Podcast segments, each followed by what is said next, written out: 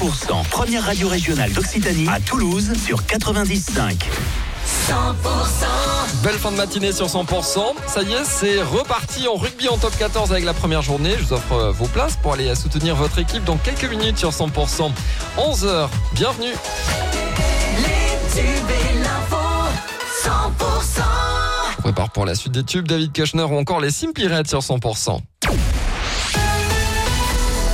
Bonjour Cécile Gabod. Bonjour Emmanuel, bonjour à tous. La reprise du top 14, c'est ce soir et en ouverture de cette nouvelle saison 2023-2024. Eh bien, le Stade toulousain se déplace à Bayonne. Le match, ce sera à 21h05 à suivre en direct et en intégralité sur 100%.com et nos fréquences à Toulouse. Vous retrouverez pour les commentaires Gilles Gauthier et David Gérard. Prise d'antenne d'ailleurs ce soir sur 100% dès 20h30. En rugby toujours, en Pro D2, notez la défaite de Colomiers hier soir pour la reprise du championnat. Les Hauts-Garonnais se sont inclinés face à Biarritz 35 à 18. Et puis le foot avec le TFC euh, qui reçoit le PSG demain soir. Euh, Une affiche explosive qui est d'ailleurs classée euh, à risque hein, par la division de lutte contre le hooliganisme. Le match demain soir au stadium, ce sera à 21h. Une fusillade à Toulouse la nuit dernière a fait deux blessés légers, deux jeunes âgés de 19 et 25 ans.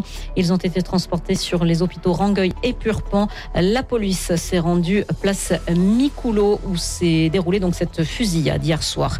Et puis encore une agression au couteau à Toulouse hier vers 22h30 rue Villeneuve. Les pompiers ont été appelés pour porter secours à un homme de 28 ans blessé de quatre coups de couteau dans la fesse. La victime a été transportée à l'hôpital.